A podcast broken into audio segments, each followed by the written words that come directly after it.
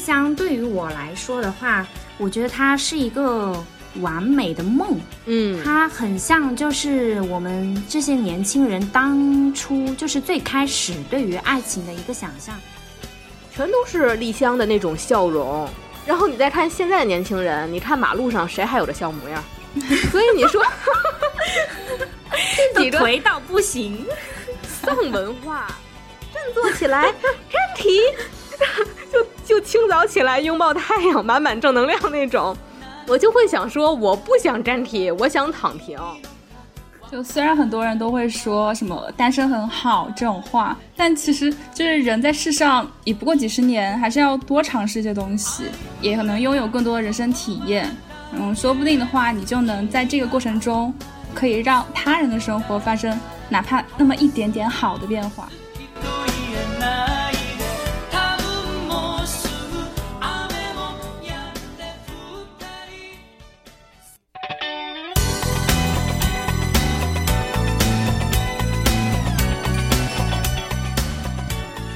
我们要聊的是我们的爱情宝典《东京爱情故事》。其实我真的自己已经期待了蛮久了，因为我很喜欢这部剧。我想说，它是影响我爱情观一生的剧，然后是小时候冲击我爱情观其实最大的一部剧。因为这部剧的男女主角他们并没有在一起，然后他们多年相遇以后，其实还是能看出来彼此还是很有感情的。但是作者呢就没有把他们写成大团圆，然后呢，这个让年幼的我其实产生了一个大大的一个问号。既然有感情，为什么不在一起呢？今天我也邀请来了我的播客好友张生和点点一起来讨论这部爱情宝典。来，张生和点点先给大家打个招呼吧。大家好，我是庄生，是一个九零后的日剧老粉。今天也非常高兴应肉丸主播的宣召来追忆青春。Hello，大家好，我是零零后的点点，我是最近才看了这一部老剧的，然后很高兴能在这儿能跟大家分享一下这部剧的感受。呃，这一次呢，我们特意就是邀请了零零后的点点，然后来看一下我们八零后、九零后，然后零零后，大家对这部剧到底有什么不一样的感官？然后大家都是什么时候看的这个剧啊？我其实，我那个时候我我做这个的时候，我想了一下啊，我其实很小很小看的这个剧，我记得我那个时候好像是幼儿园、小学看的这个剧，然后我今天搜了一下它整个播放的一个时间。嗯，我应该是在九六年的时候，那个凤凰卫视中文台，然后看的。因为那个时候小时候，我爸爸经常要出去工作，然后把我关在家里。然后当时我那个时候小时候是可以搜到很多频道的。然后那个应该是在凤凰卫视中文台。你们呢？你们是什么时候看的？东爱的话，我看的就非常晚了，我都是上大学以后才看的，才补的。嗯。因为我们其实也没赶上他大火的时候，就九零后，哪怕上初中就看了，那会儿也算是一部十年前的老剧了。因为《东爱》是九一年的剧嘛，对对，我记得对，是去年一月份是《东爱》首播三十周年了，嗯，是的。点点就是最近，我是上个月才看完，但是其实我两年前的时候就有尝试过看它，然后我当时是在看那个《悠长假期》，就也是我非常喜欢的一部日剧。我当时看完《悠长假期》，感触还挺深的，然后就发现《东京爱情故事》它作为一部同样非常经典的日剧。我当时就接着悠长假期继续看，但是就当时不知道怎么回事，就看得昏昏沉沉，大概看了一两集，我就没有再继续看了。直到上个月，可能是因为男主角没有木村拓哉帅吧？对，应该是。下次我们也可以聊一下悠长假期，我也很喜欢。嗯，是好。那庄生第一次看和最近一次看的观感上面有什么变化吗？然后整个对人物啊、剧情啊。呃，就是觉得为什么它会成为就是我们这一代人的爱情宝典呀？嗯，我先声明是肉丸主播的爱情宝典，不是我的爱情宝典。好好好，是我的，是我的。东爱，那那么说的话，东爱是肉丸主播的第一部看的日剧吗？在你心里分量这么重？对对，那真的是。我看的对，嗯。应该是《美少女战士》，那个不是日剧，那算吗？哈哈哈！我看的《铁臂阿童木》呢，还。我看的第一部日剧是《阿信》哦，二百九十七集鸿篇巨制，嗯，我的天哪！就你想，我的一开始看的都是这些历史题材的嘛，然后我第一次听《东京爱情故事》的时候，一听就觉得这份爱情一定特别的洋气，都市爱情，对吧？东京爱情，不然你改成天津爱情故事。一听这份爱情就对浪漫过敏，包括你看近几年的日剧，像《东京女子图鉴》啊，《东京单身男子》啊，就一听都是都市男女的奋斗纪实嘛。《天津女子图鉴》不好说是不是一美食节目，然后我当时的印象就是觉得这一定是一个呃非常浪漫的都市爱情剧。哦，而且刚才说到洋气啊，就我这次重温的时候，我发现里面所有角色的穿搭完全没有落伍，哎，哎，对对对，是的，我也觉得，就放在现在也很洋气，所以这不也到冬天了吗？大家还可以跟着冬爱学穿搭。我这次重温，我就准备跟着丽香学，太飒了。然后剧情上的话吧，我上大学的时候就觉得剧情。就还好，但是我这次重温的时候，真是感觉各种强行巧合，然后各种狗血，让我看的是嘶嘶作响，就是，哎呀，就是各种撞破第三者现场。所以我这次重温的最大感受就是老版的东爱，对他封神可能不是剧，而是赤名丽香。这是一部人保活的作品，嗯嗯。然后我第一次看，我刚刚讲了，就是九六年嘛，我应该是最早一批，算比较早的一批看的，因为他九一年才出，九一年，天呐，九一年我才两岁，九六年我记得我是上小学了，然后那个时候是真的能看懂了。我第一次看的时候，我真的觉得好喜欢，好喜欢呀。就是赤名利香，就是那个时候中文台放的时候，它是中文的那个配音，那个叫丸子，然后那个声音好可爱呀，然后它整个的那个，而且它是那种港台普通话，你知道吗？就是不是现在大陆的这种正，就是很正的这个腔，它是那种港台普通话，就是特别的文艺，然后特别可爱。然后我当时就觉得，天哪，这是我心目中看过最好看的剧。嗯，那个时候我就觉得，这个真的就是一下子打开了一个新的世界。而且我很喜欢，就是赤名丽香，丽香就是那种可爱呀，然后那种热情又明亮的那种性格，我就觉得我以后谈恋爱一定要跟这个一样。果不其然，我现在走的这种路线，我感觉也跟这个其实差不多，就是因为他给我的影响真的是导致我的爱情观，我都觉得。我要跟丽香很像，但是最近一次看是因为我们不是要聊这个话题吗？我重新又把它看了一遍。哎呀天哪！我那天就发了一个朋友圈，我说大家女孩子谈恋爱可不要像赤名丽香，真的太有压力了。然后我就整个感官就完全不一样了。后面发觉真的谈恋爱不能这个样子，他真的就是虽然他又影响了我们这一代人，但是你后面去慢慢去剖析他，慢慢去。呃，去品鉴他的时候，你会发现这个里面其实有很多情感上的问题。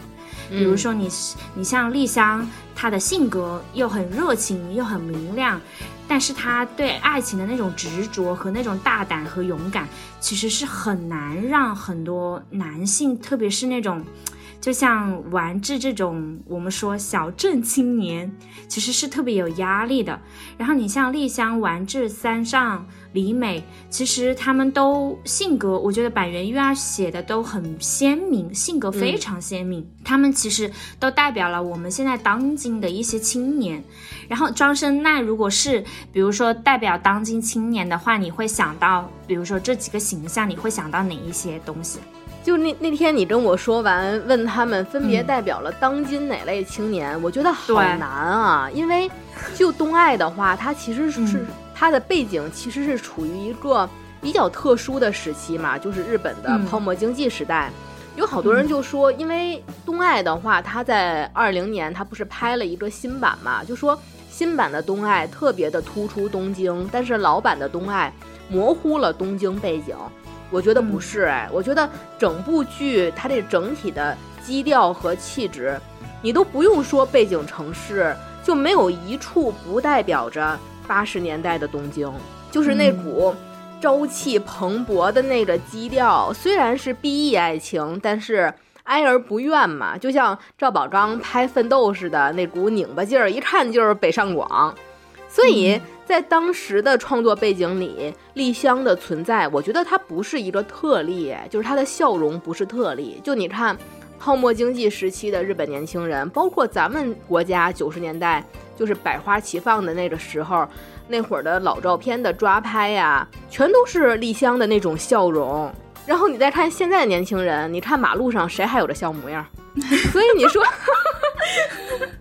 这几个颓到不行，丧文化。所以你说这几个主角代表当今哪类青年？我觉得好难哎。就是那会儿的东京对当时的小镇青年的意义，和现在的东京对现在的。日本九州四国的青年人的意义绝对是不一样的。我一直觉得有点像那个《东京梦》，就像是东京的盖茨比和黛西的故事。嗯，但是现在的话，对，哎，对吧？但是现在的话，你要再讲乡下小子闯荡东京的故事，就有点尴尬，因为现在我们可能想的是逃离北上广。嗯嗯，哎，对，点点，你会觉得看完以后。就是丽香丸至三上里美会是你身边的青年吗？我跟我跟庄真想的差不多，就是我觉得丽香就是一个幻想出来的人物。如果在当今的话，就是他他他真他真的存在吗？就是这样子又热情又阳光，就我觉得很难存在在现在。对，然后丸治的话就是一个很普通的代表吧，就随处可以看得到那种犹犹豫豫，然后也不知道自己想要什么。三上的话就是那种很有魅力的花心帅哥，当然他现在来说还不一定是帅的，挺帅的，可以了。我说你我说三上在那个时候当代帅，我说在现在如果换来就是类比我们身边的话，就是像他这种个性没有类比身边，你身边有那么帅的人吗？没有，就是不看颜值。然后李美的话。李美的话，我纠结了很久，因为我好像从来没有接触过这类女生，好像现在好像存在，有可能我我不清楚，就是我实在不是很了解这一类。嗯，我觉得就是丽香的话，因为她在当时那个时代背景，丽香在剧里面她是一个在国外长大的小孩嘛，她是那个标签是非常鲜明的，就是在泡沫经济时期啊，或者是咱们改革开放那会儿。正好是西方的文化全球蔓延，大家就会觉得国外的月亮就是圆。你有海归的背景，这个人就代表着一切的发达国家的美好想象。然后丽香这个人就是，嗯，追求自由，然后追求个人的那种生活的意义。然后大家好像都很推崇这种人，但是你仔细看周围人，丽香周围的同事对他的评价，其实并不是赞扬，而是。不要接近他比较好。对，甚至是代表当时那个时代大家羡慕的、想要追求的一个形象，但实际在心里的想法仍然停留在传统形象的一个观念，就是李美那样的女孩子，他们才觉得是完美的。你说这人有多虚伪？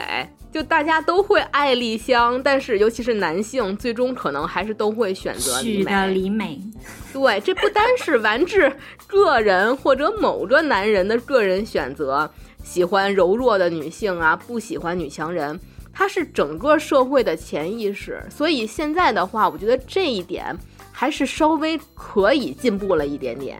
就是对于这种自由女性的这个心眼里，其实不敢接受的这种呃现象，好像好一点了啊。对，其实丽香对于我来说的话，我觉得它是一个完美的梦。嗯，它很像，就是我们这些年轻人当初就是最开始对于爱情的一个想象，就是我们觉得我们要勇敢，要热情，要像我们爱的人、喜欢的人，要打开怀抱，要去无限的信任他，要去付出。但是其实人对于情感到后面他都会有一个度，就是你到了这个度之后，你像丽香，她到后面她完全其实也不能够承受得了。丸治心里有李美这个事情，而且李美在丸治的心里很重要。他丽香其实是很知道这一点的，但是他你说他还能忍吗？就或者还能接受？呃，李美。完全超越她在丸之心里的这个地位吗？其实她心里作为一个女性来说，她是不能接受的，所以她在后面完全是算是放弃了嘛？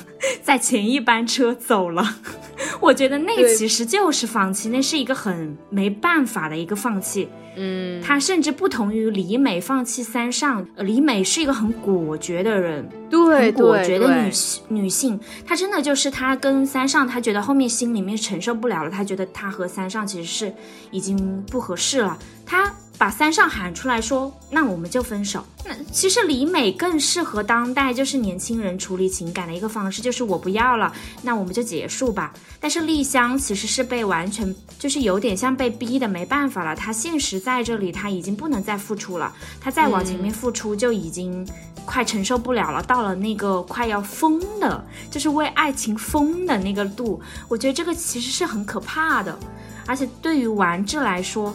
你你说有一个女性，一个很洋气的女性，从小在国外 长大的，然后又对他很热情，又那么爱他，天天嘴巴上说我好喜欢你呀，我爱你或者怎么样，他可能一下子觉得自己哎受宠若惊，可是他同时又产生了怀疑，哎呀，有个人这么喜欢我，我觉得如果是我，其实也很害怕哎。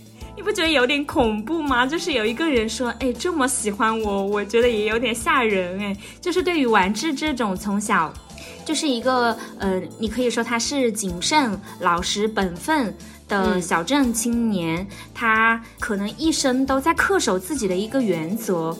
他没有想过他的人生当中会有一个这样的女性会这么爱自己。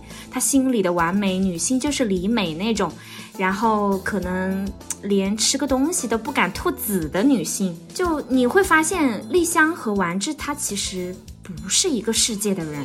对，那为什么丽香还会就是那么深入的爱上丸治呢？就是因为差异，图新鲜刺激。对，就是差异，差异吸引了对方。就是我没见过这号东西，哇，这个人 这号东西这么特别。那见过了也没有发现有什么特别的，那 怎么还不走？哎，我给你，哎，我给你分析一下丽香为什么会喜欢丸治啊？就是我在上大学刚看的时候，我作为一个。呃，即将要开展美好爱情未来的女大学生，我是不能接受完治的。我觉得完治，这什么鬼？就是丽香姐妹，你值得更好的。好多人都说不知道丽香为什么会喜欢完治，但是我这次重温的时候，从一个已经参加工作的人的角度，完治其实是一个不错的适龄男青年。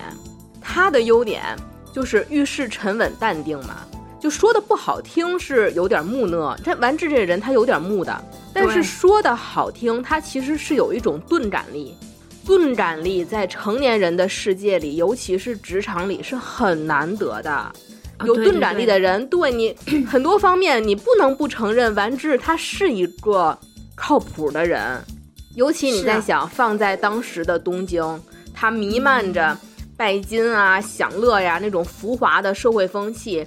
完治这种朴实正直的人，其实还挺难得的，而且对初恋的女神那么深情又长情。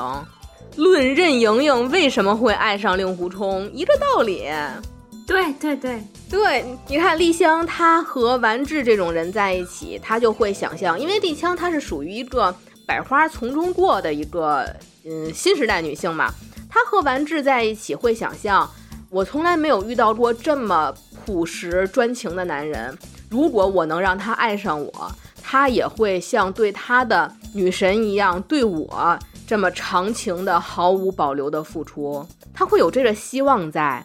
但是，比如说类比一下啊，你让他和部长在一起，部长就是在原著里面、漫画里面是为了丽香最后离婚了嘛，抛家舍业了。那你想，那丽香可能就会想，那我俩如果真的在一起，下次再爱上别人的时候，我们俩也是一样的结局。那所以说，这个丸治就是丽香喜欢上丸治，他还真不是说解释不通的啊。所以他之所以喜欢上部长，就是因为他觉得部长能给他就是负责任吗？成熟男人的魅力啊！对对对，成熟。而且丽香那个时候其实也算是一个初出茅庐的一个呃职场女性，她肯定也不是那种特别老手的那种女性，她会还是会被这种比如说年纪会比较大，然后做事情会很沉稳的一个成熟中年男性吸引。我觉得就是也很正常，因为部长确实比丸治来说，我觉得是更加适合丽香的。只是说，好像部长是有家庭的。哎，你有没有记得，就是呃头几集的时候，就是他们那个发布会上忽然出现了一些问题。丽香当时不就是就跑来找部长，就说怎么办？然后部长当时非常的淡定，站起来之后，夸夸夸打了几个电话，这个问题就解决了。哇，那个是作为一个职场人，那太有魅力了吧？你想二十出头，我工作碰到问题了，我当然会想求一个很成熟、能帮我解决问题的人。那部长正好是这种人啊。那要是部长要是没有结婚，他们俩会不会在一起？他们已经在一起了，就是在一起过，其实也是在一起过的。哦，我知道，就是假如他没有结婚，那他们俩会不会踏入婚姻？丽香不想结婚的吧？我觉得也未尝不可。其实我觉得部长和丽香其实是有他们自己的一个世界的，他跟丽香和丸治其实是不太一样的。丽香和丸治是一个同龄人、同级别、一个比较平等的关系，但是他们只是爱情的爱里面不平等，但是他们在一个社会性的一个关系里面来说，他们是平等的。但是部长和丽香来说，他们会有不同的吸引的地方，这个。好像在爱里面的话，我觉得部长会比较了解丽香，而且也知道怎么配合丽香，然后给出丽香想要的一些答案和帮助丽香去找到一些自己的东西。但是我觉得万丸治是丸治好像不太能做到这一点，丸治需要费特别大的劲去理解丽香，这一点我反而觉得三上甚至都比丸治更了解丽香。忽然又把三上扯进来了，哎，好多网友都 CP 吧，好多网友都说，为什么三上和丽香不能在一起？嗯，其实我小时候，其实我小时候更喜欢的是三上，在我的小时候的幻想里是三上更多，因为我并不喜欢丸子，我觉得他太木讷了，就很就那个钝感力让我觉得好蠢。我更喜欢三上，他是一种很洒脱，然后很松弛，然后你会发现他到处就是他是一个没有什么恋爱道德的人，他到处留情，然后到处跟各种人，然后散发自己的魅力。他其实也是用自己的一个性格，用自己的魅力去呃试探他身边的这个环境，然后看看哪一些女性能跟他产生一些关系。所以后面我会觉得三上和上子更适合。他们是有一种性，我觉得是关于性的致命的吸引力的。反而我觉得三上和李美好像不太有，就是我反而李美太传统了。就我对于三上这个角色，其实我是完全不喜欢这个角色。就虽然江口洋介很有魅力，他演的三上也很可爱，但是我不喜欢三上这个角色。我给三上的评价就是两头不靠，三不沾。所以我觉得，嗯，三上和丽香也不会有任何的感情，因为你看三上这个人，他和呃丸治、李美是发小，都是小镇男青年吧，但是因为他性格特别的不羁，特别的叛逆。他和完治和李美是一个相反的价值观，这就造就了他和李美肯定是走不长远的嘛。然后三上对三上在三人组的这个老组合里面，他是一个破除了传统观念束缚的一个形象，在他们这个传统体系里面，他就是一个叛逆者，但是呢，他又没有能够成功的融入到丽香这种。有一些西化的西方的价值体系里面。其实你看三上这个人，他是喜欢温柔贤淑的女孩的，他真心喜欢过李美，只是说两个人三观和性格不合，走不长远。但是他心里是喜欢过李美的，然后他也很珍惜丸治，他非常需要丸治这种木讷的人去当他。和这个世世俗世界连接的一个桥梁，就是丸治如果没有三上的话，他在东京照活；但是三上如果没有丸治，他会很寂寞。但是呢，他又不想回家继承家业，他又想得到父亲的爱和认可。三上是一个非常拧巴的人，就是乱找男女关系，可能只是他拧巴的一部分，所以他其实代表了很大一部分的男性，就是。这个贱呐，既要又要还要，他恨不得这个妻子，对吧？客厅里像贵妇，厨房里像主妇，卧室里像荡妇，他就会觉得他本身心里是喜欢李美这种温柔传统的女性，但是他又还会觉得李美无趣，这样的女孩无趣。上子呢？我也是觉得上子和他是最后是一物降一物最般配的。上子就属于传统女性，又带有三分不羁、三分叛逆，俩人拧不到一块儿去了。确实是她，她只有跟上子这样的女孩才能在一起。像丽香这种完全西化的女孩，她 hold 不住的。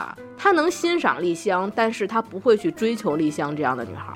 我觉得三上和丽香如果在一起的话，那也是互相彼此的短则，绝对不是长则。嗯，炮友。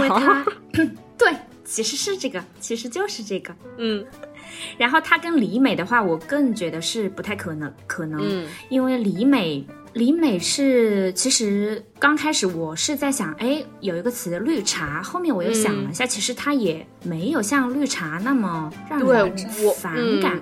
对对对对，她其实是真的是一个传统女性，然后，但是呢，她其实他里面有几场对话是他和他朋友的，嗯，他朋友其实讲了好几段话，然后去点醒李美，到最后面他为什么就是不让那个丸治去找丽香呢？其实也是因为跟他朋友聊天，就是谈话了之后，然后才。决定改变心境，然后重新去跟丸治去开始爱情的接触。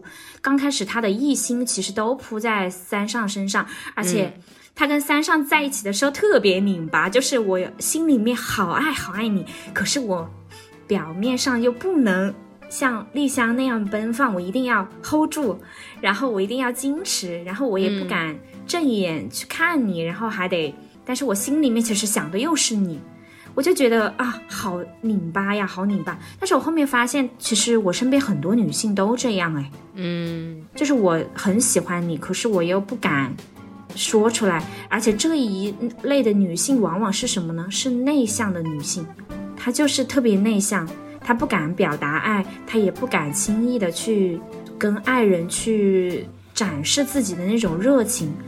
李美其实就大家这么多年骂她绿茶呀什么的，但是从成年人的角度看，就是像你之前有一段就说到李美是所有人里面其实是最成熟、最理智的一个人。她在所有人里面是最先意识到自己未来的人生目标还有需要努力方向的人。她可能原先对作为一个年轻的女孩，她对于爱情可能是。充满想象的，他喜欢风流浪子，对吧？哪个十七岁的女孩不喜欢开着大摩托的小混混，对吧？但是，在经历了和三上的事情之后，李美她非常的成熟，她马上就醒悟过来了，然后她成长了，化悲痛为智慧，化被动为主动，她有去主动的争取完治。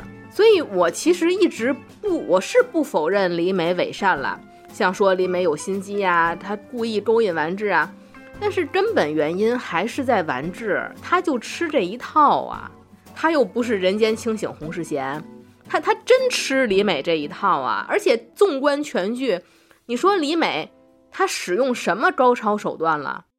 都说她有心机，你说她用什么奇技淫巧了？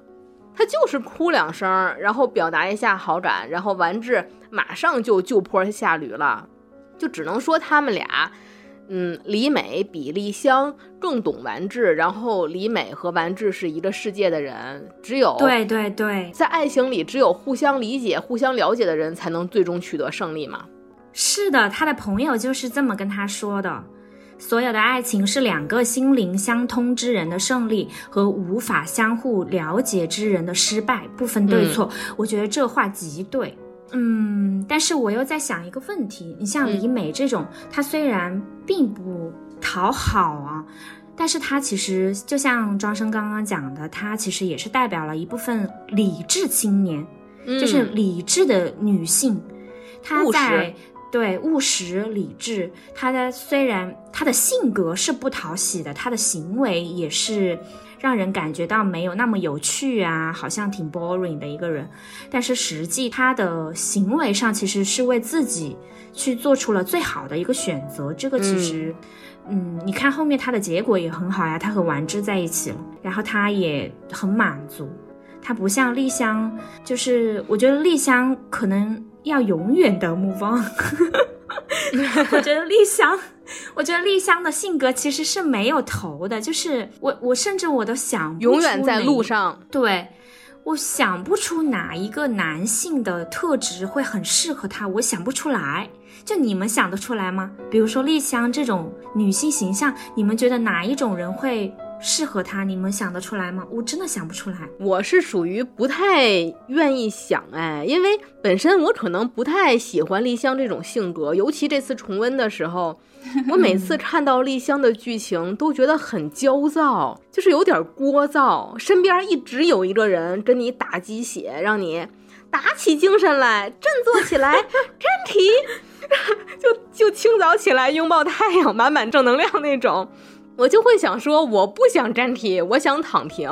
但是李美这种的话，我反而会觉得，其实李美这种传统女性，她是很善于倾听的。尤其现在，对作为一个成年人来讲，如果说你有过分的表达欲，去展示你自己，给对方的这个压力，不如你去倾听对方，两个人交流来的舒服。是，然后我也想到天涯上有一个人，就是他点了一些点嘛，就是他说丽香其实很多时候就是不会倾听，他一直都在说。嘴巴说，他一直都在说，就比如说完治想要跟他去说个什么的时候，他就打断他，他每次都在表达自己的感受。他不管完治去跟他讲什么的，他就一直在表达自己的感受啊，我好喜欢你，然后我好爱你，就是你一定要满足我的爱，如果你不满足我的爱，我心里面就会怎么样怎么样。就是我觉得男性，不管是男性女性，就是听到对方这么有压迫感的情感的时候，其实是挺害怕的，就是你并没有真的想要了解我这个人。就是你不想听我讲真实的话，你永远都在你的世界里面去幻想你和我的爱情，这其实挺吓人诶。就像现在不是老是会有人讨论吗？就是你究竟对对方要主动热情一点，还是被动内向一点？然后现在很多博主就很喜欢去教学嘛，就是教你怎么去，哎呀，去跟对方去，呃，怎么热情的去打招呼呀？然后怎么让对方给你发短信？然后怎么约对方出来？其实，嗯。我都觉得挺无语的，就是你在主动热情和被动内向，不管你是哪一种，我个人觉得啊，嗯，我都觉得你应该要去倾听对方和了解对方是什么样的人，就是你不能够老是去表达自己。那你们会觉得，比如说丽香和丸治的爱，就是除了他们自己性格的不一样，还有哪些？比如说现代价值观背景的一些差异啊，除了他们自己自身的。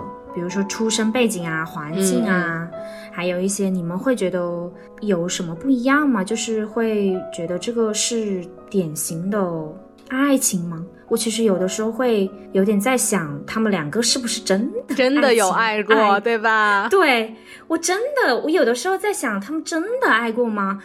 就很奇怪的这种感觉，嗯。我是觉得，首先就是丽香和丸治他们两个人，现在按现在的话说，就是三观不合，三观差异吧。这个差异放在现在的爱情观的背景下仍然成立的。就是现在，其实大家的思想还没有开放到什么什么程度。就你看，比如说他们两个人第一次单独吃饭的时候，就有了爱情观念的碰撞。就是完治问丽香他和部长的婚外情这件事儿嘛，然后丽香就说，就大方的承认了，在丽香的心里认为，因为我当时是爱他的呀，爱是无罪的。虽然说部长他是一个有家室的人，你这个观念放到现在。如果男方不能接受，他们两个人也没有办法走下去的。那尤其是更不要说在三十年前完治的价值体系里面，这个举动简直是放浪无比，就轻浮无比的女人。就是在原著漫画里面写的就非常的明确，就完治问丽香：“你为什么和那些男人上床？”因为原著里面丽香是一个小海王嘛，然后丽香就说是因为爱呀。然后，那为什么又睡完之后很快就分手了呢？丽香说，那是一瞬间的爱，海王的自我修养。段正淳都直呼内行，这个很恐怖哎，这个很吓人的。跟完治的观念差异就是正负极，一个天南，一个海北。完治认为，一个女性的一个形象就是比照李美。首先，她的职业是幼儿园老师。现在大家对于幼幼幼儿园女教师的。一个固有的观念是什么？这个女孩一定很有爱心，这个女孩一定很有母性，这个女孩一定很温柔善良，对吧？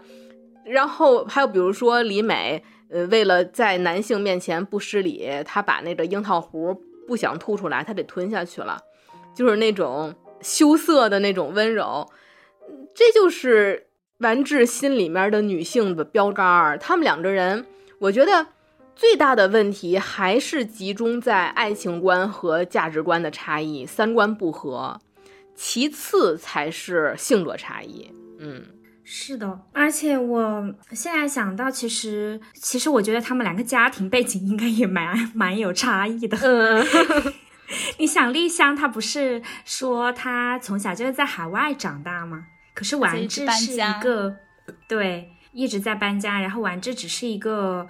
呃，其实爱媛县好像并不是一个很小的县，但是九州四国嘛，嗯，对比起丽香来说，她的人生的整个经历来说，她只是一个她比较固化嘛，嗯，他其实从现代现在世俗意义上来讲，他和丽香来说，那丸治真的就是一个小镇青年，就是小镇做题家，类似这种，嗯嗯，但是丽香完全就是一个像我们现在说的这种富家千金或者类似白富美。对白富美，你像如果是白富美要和这种比如说小镇青年 黏在一起，那我真的只能想到的就是丸治的性格特别好，嗯，然后很多我记得很多男性他们是很非常挺丸治的，他们觉得丸治的性格很靠谱，然后做事情很稳扎稳打，嗯，然后他们反而觉得丽香就是哎呀，除了热情勇敢呀，但是。对他们来说，他们就是会觉得是短则，就他们不会想要跟丽香要长期相处。嗯，这一点李美反，嗯，他们觉得李美可能做得更好，因为李美给人很踏实的感觉。而且刚才你就提到，就是一直在怀疑完治到底就是丽香爱完治，这个毋庸置疑，肯定是爱的。就是完治有没有爱过丽香？你你觉得他们完？你觉得完治爱过丽香吗？我真是觉得有点不能相信呢。嗯，我觉得有深深的被吸引过。嗯，但是同意，我觉得没有。嗯，我觉得深深被吸引的一个前提是什么呢？因为他从呃小，你可以说是一个小城市来到东京大都市，然后有一个这样很鲜明的一个女性形象。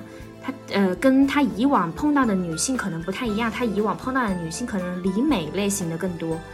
突然一个这样的女性对他又很热情，然后又很勇敢，然后又很，他们好像过了几天，丽香就跟他说我喜欢你。对对对对，根本就没有多久，然后他只是去机场接她，然后就说我喜欢你。然后对于一个小镇青年来说，他太具有吸引力了。但是你说到爱这个东西，我觉得爱是要相处，是需要学会倾听，是你要去了解这个人，而不仅仅只是去表达。然后到最后的时候，丸治去找他嘛，丽香不是不见了吗？嗯，然后他后面还我记得他还问他说，他们要决定丽香要不要去洛杉矶。可是丸治觉得就是，那你要去啊？哎，如果有一个男生跟我说，哎，现在这个工作机会我都已经说了，我并不想去，然后他说，那你去呀？我并不觉得他爱我，哎。我觉得丸治很有一种明显，就是想要这个事，就是一个事实，来帮他和立香的感情，就是推远他和立香的关系关系。嗯，我觉得他很想就是他们两个的开始，就是一个半推半就的一个开始，就是互相因为有了吸引，半推半就就发生关系，然后就忽莫名其妙就确定关系了。但是丸治心里其实。一直在找一个突破口，能把这件事儿过去。他是觉得我们两个人对不合适，当初怎么就哎呀喝多了在一块儿了，赶紧分开那种。嗯，但是我觉得完治对丽香说让他去洛杉矶，我觉得是真心的。就完治这种人，他。他其实是很受外界影响，然后他自己的性格又比较懦弱，就好像当年李美去东京，他也从来没有挽留啊，从来没有表白，他可能是真心的想为丽香好，但是丽香她是说我不想去，只要你说一声我就不去。他其实很想要丸治挽留他，他非常想要丸治用爱情来捆绑他去挽留他，他想要的是这个。但是丸治呢，就是是真，你刚刚说的对，他真的是真心想要为丽香好，让丽香去东京。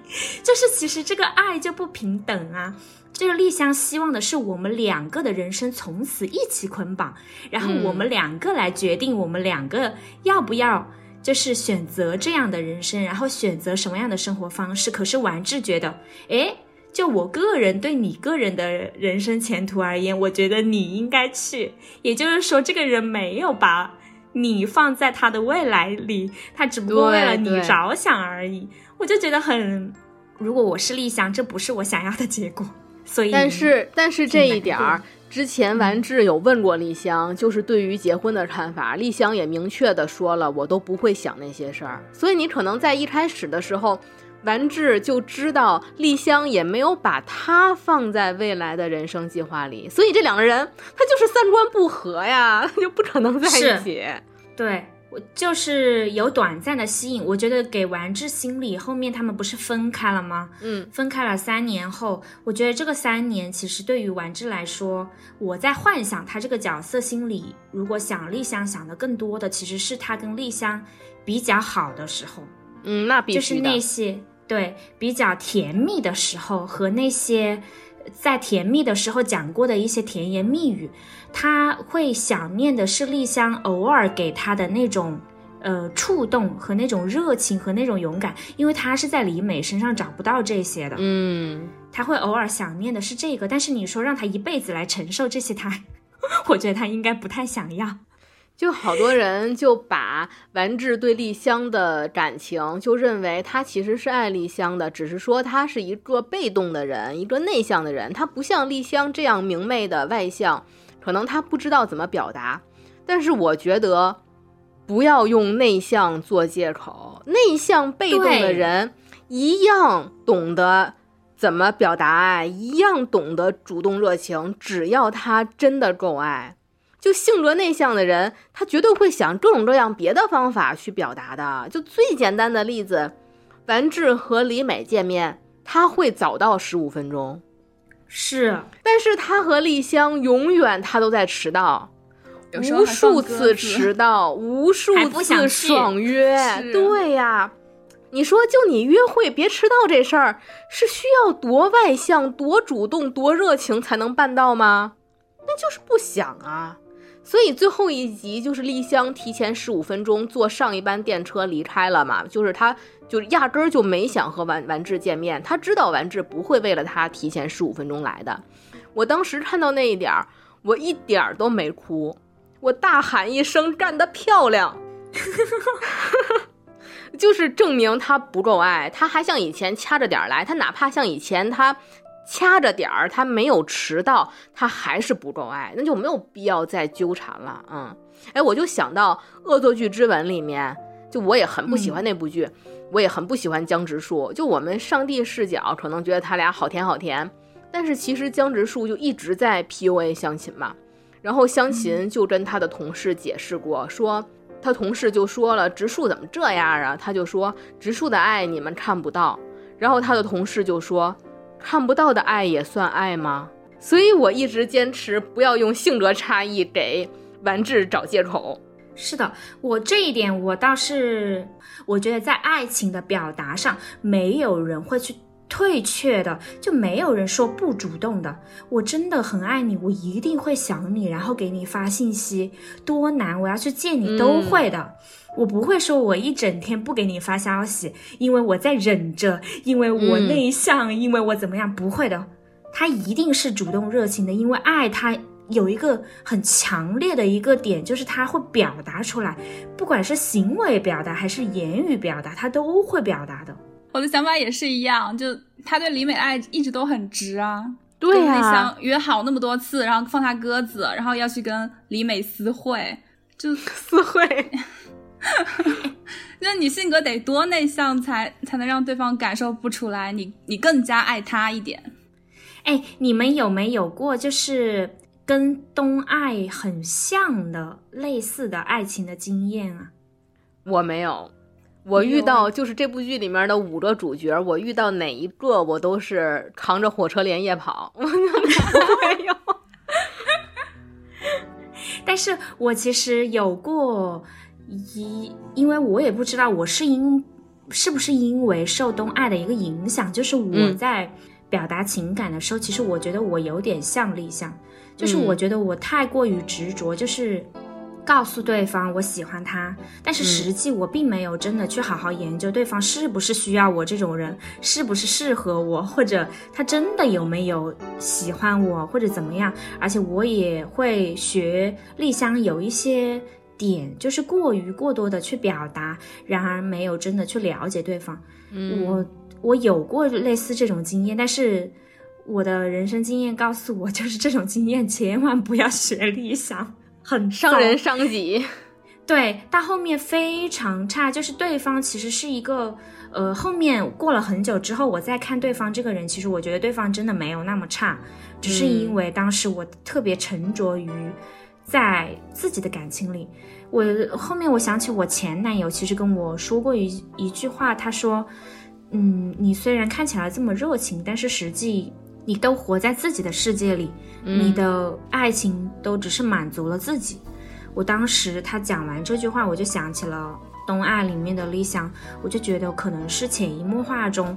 我觉得我如果对待爱情，那我就要这个样子，我就要告诉他我爱他，然后要去勇敢的表达，要去追求。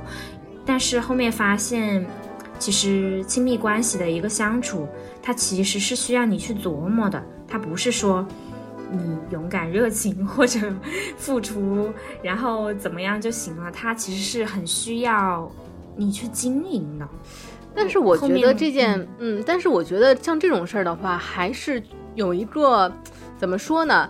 你看你最后想要的目的，想要得到的是什么？如果你想要得到的是一段稳定的、长期的，呃，亲密关系，或者是这个亲属关系的话，已近已经发展到亲属关系的话，和你想要去享受恋爱这件事儿，你的目的不一样，你的侧重点是可以不一样的。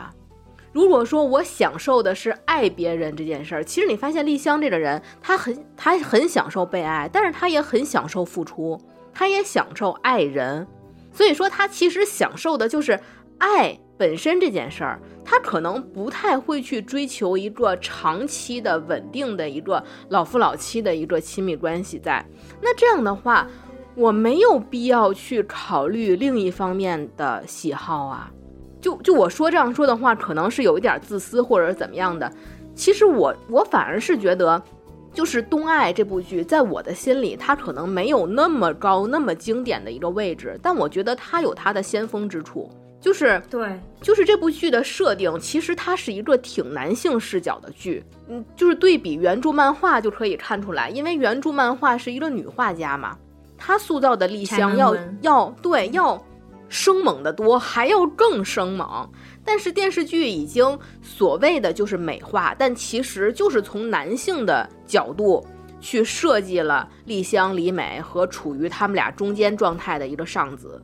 就是完全这部剧看到的是不同的价值体系对于男性的影响，还有男性的一个反馈，他对于这种价值体系的一个态度，可能就说女性说我要去考虑他们的一个态度，去决定我的一个行为，但我反而是觉得，我作为一个女性观众，我看完《东爱》之后，会自己心里有一个选择，就是我在爱情里面，我要追随自己的内心。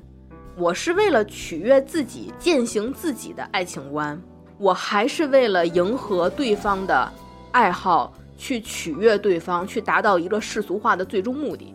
我的这两个目的是完全不一样的，就放到现在也是一个比较难以抉择的一个命题嘛。那如果我们再往前说一步，就是我取悦男性。我取悦对方，但是我最后的目的是非常务实的。我想要在一个一线城市找一个很不错的丈夫，去得到一个稳定的家庭。那我这个行为也不算错。但如果我只是单纯的去享受了爱情的过程，我也没有损失什么呀。我不，我不需要去自我反省。哎，也是，因为我想到我以前其实。我觉得我也我是一个很善于付出的人。我觉得丽香也是，其实她在付出的时候，她也很开心，她也很快乐。对呀，嗯，而且你只要她来说，他可能就满足了。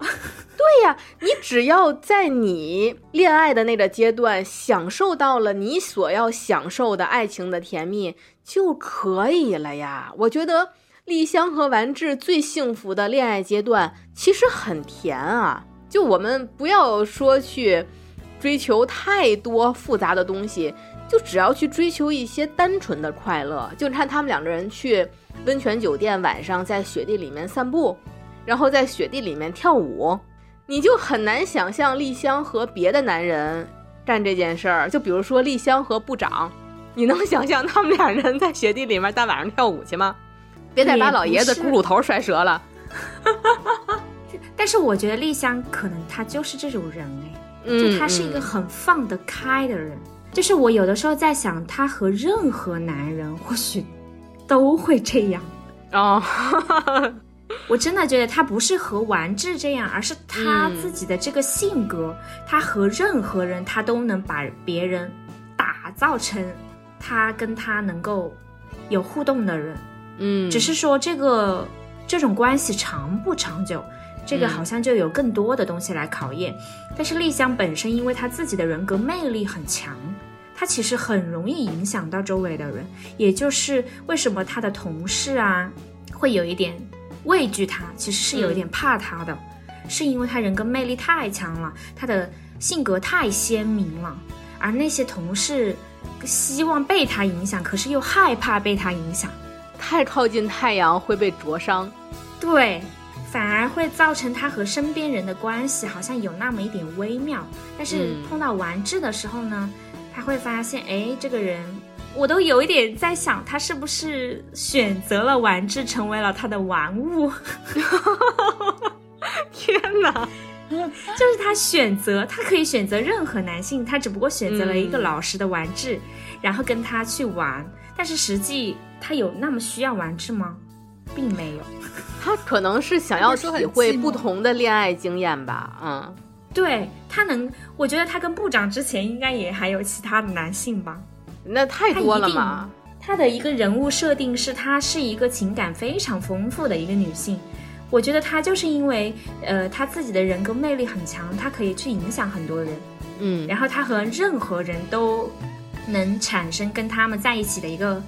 化学效应，可以跟海王谈，可以跟情圣谈浪漫的恋爱，也可以和愣头青谈纯真的恋爱。对，更多选择，更多欢笑吧。是，其实这种人，我们身边其实也有的。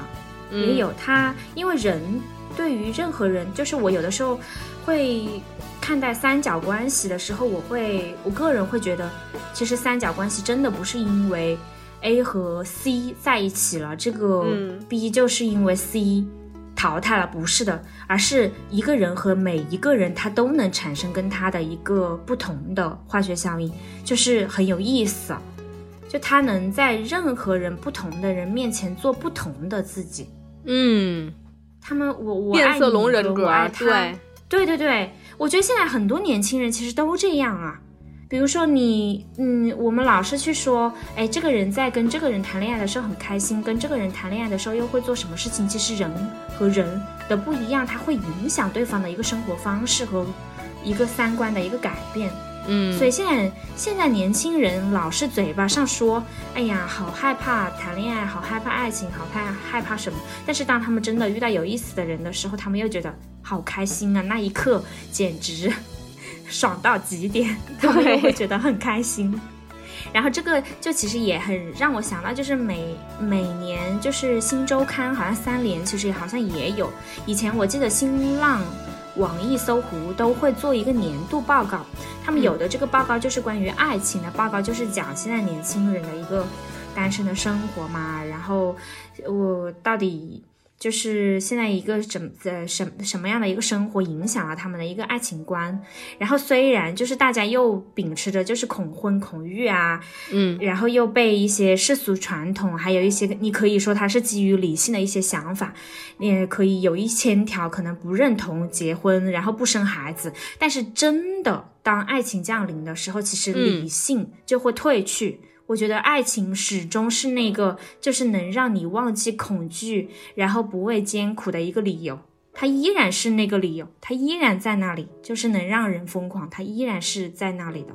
我就要引用丽香在剧里面的一句话，她说：“因为丽香这个人，她是一个追求一瞬间的爱的人嘛，她就说，当你爱上一个人的瞬间，会永远留在心里。”这瞬间是生活的勇气，是黑夜里点亮的一盏明灯。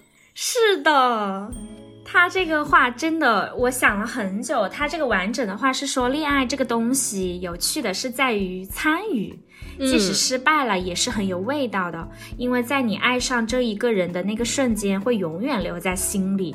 然后这个瞬间呢，是生活的勇气，是点亮黑暗的一盏明灯。他真的讲了好多爱情的金句哦。我觉得他们太会写了，板垣玉二，我都叫板垣，对他的那个编剧板垣玉二，我都管他叫大阪赵宝章。我觉得他每次写剧那些，特别是那个剧里面的那些信，都写的很好，最完美的离婚。然后《Mother》里面也是，他每次写那些信的时候，他非常生动的就表达了这个人的性格，然后和他的。那些情感和他的心理需求，就是他塑造人物的时候塑造的特别好。嗯，就是板垣瑞二现在应该说他是二十三岁的时候就写出来了《东京爱情故事》嘛。从《东爱》开始，你就去数，凡是叫得上名儿的优质都市剧的编剧，有一半都是板垣瑞二写的，都是他。对，去年去年还有一部那个《花束般的恋爱》也是他的，赚足了一票眼泪呀。是。他还有之前的厉害啊，那个追忆潸然，还有四重奏，嗯，好多。哎，大家应该都在营销号里面看过那句名言吧？就是告白是小孩子做的，成年人请直接用勾引。勾引的第一步是抛却人性，基本上是三种套路：变成猫、变成老虎和变成被雨淋湿的狗狗。就是板垣育二的经典金句。我觉得他真的很厉害，他很会抓都市，就是饮食男女情感对情感对那些情感里面的那些小想法。我有一次记得他写那个四重奏，然后他不是写一场饭局吗？就是那个高桥一生和 松隆子，然后要挤那个柠檬。你是说那个 喜欢对方喜欢我的概率极低吗？对他要挤那个柠檬，然后他们就说停一下。他说：“你都没有问过我，你为什么就要挤这个柠檬？在问在挤这个柠檬，就是这个炸鸡要挤柠檬之前，你是不是应该问过我？”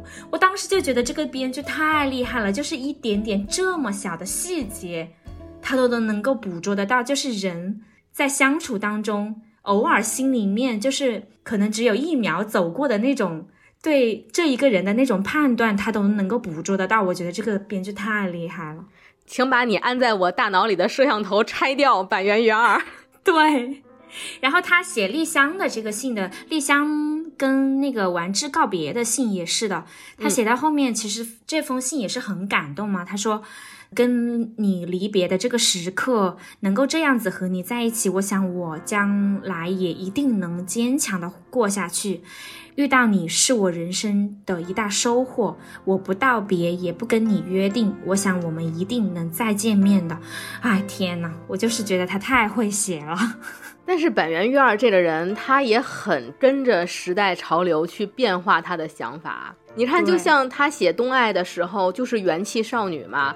但是他现在的剧就敏锐地察觉到了现在年轻人的低欲望社会的这个丧文化。现在他写的剧的女主角，基本上都从元气少女变成了逃避可耻但是有用的对社恐、社恐。男女青年，嗯，他就写嘛，他从打起精神来就已经变成了病入膏肓的都市人才会慢跑。在最完美的离婚里面，他就说嘛，总是问别人精神好不好的人真的很招人烦。别人明明无精打采也活得很好，你不能用所有人都要神采奕奕的标准去过问，自己吐槽自己。对他就是那种很会抓住人性、很非常敏锐的那种编剧。他总是在那种对话当中就把这个人物就塑造起来了，就是很有意思。嗯，而且刚才肉丸主播就说，像每年有很多的呃公众号会去发这个爱情报告啊什么的，嗯，可能最后得出的结局都是会说，这个时代的年轻人不再需要爱情了，这个时代的年轻人只需要和城市和工作谈恋爱就可以了。认为爱情在现代人的心里变成了很微不足道的事情，其实我是不同意的。我也就你看，对，像去年的花束般的恋爱，可是很得到了一些共鸣啊。就大家心里，甚至对于这种最单纯的、最简单的、最快乐的爱情的需要，是更加甚于从前的。现代人的内心太荒凉了，现在的人都开始不再做梦了。我觉得他反而是表现了他们心中的一种渴求，嗯，就是他们更对精神上那种真挚的东西、单纯的、纯粹的东西、纯粹的爱更渴求，嗯，因为他们其实年轻人心里面也知道，就是这个世俗社会给爱情加了太多的砝码，加到就是。我都已经认不出爱情是个什么样子了。就虽然很多人都会说什么单身很好这种话，但其实就是人在世上也不过几十年，还是要多尝试一些东西，也可能拥有更多的人生体验。嗯，说不定的话，你就能在这个过程中，可以让他人的生活发生哪怕那么一点点好的变化，就是让这个世界有没有你和之间产生一种区别。对。刚才就提到丽香最后会不会一直目望？我不知道你们俩有没有看过，就是东爱，其实在九三年的时候还拍过一部番外，对，叫哦哦，我看了《东京爱情故事特别篇》再续爱情故事的回忆。嗯，它其实就是表现了丽香好像没有继续目望，它那个情节讲的是丽香。他换工作之后，多年仍然保持单身嘛。然后一次偶然出差，去到完治的老家爱媛的时候，他在完治的小学里面回忆自己曾经的恋人，然后面对倾慕他的男下属，他也没有给他任何的机会。其实我非常不喜欢这个狗尾续貂的番外。哦，我也是。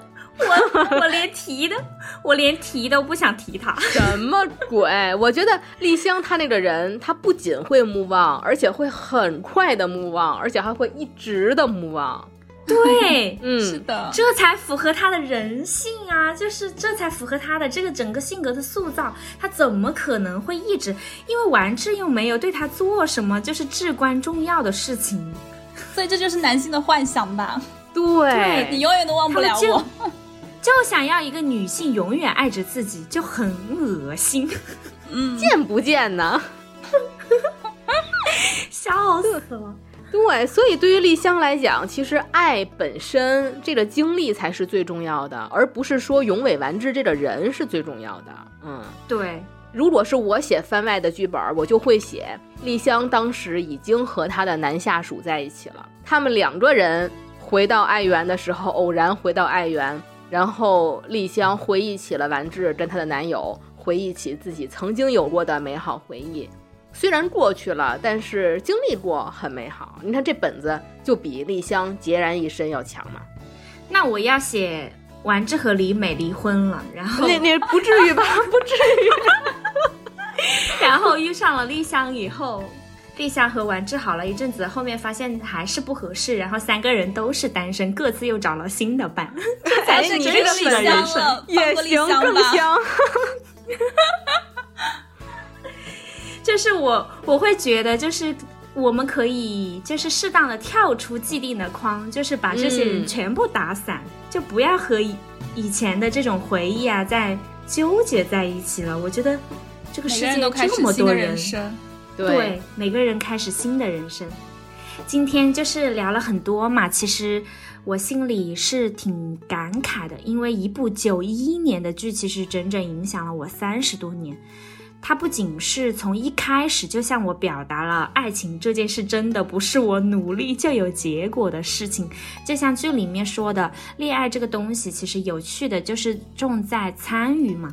我们还是要感谢曾经爱我们和我爱的人，是他们，就是是他们一个个用自己璀璨有趣的人生点亮了我们的生命，然后给我们的人生带来了各种不一样的乐趣。就是好的也行啊，坏的也行，嗯，我在想，就是全当我们自己的人生体验罢了。如果丽香教会了我们什么呢？其实或者我们在想，东爱教会了我们什么吗？那就是教会我们在爱里面要做一个纯粹真挚的人。这个是我最后想说的。你们还有别的想说的吗？就希望大家勇敢，都能勇敢再去爱吧。毕竟人生看起来其实是很空虚的。你说不定你就你就能在这个恋爱中找到一些人生的意义。对，我觉得恋爱是一个有趣的事情，不妨让它变得更有趣一点。好，今天就结束啦，谢谢庄神，谢谢点点，谢谢，好，拜拜。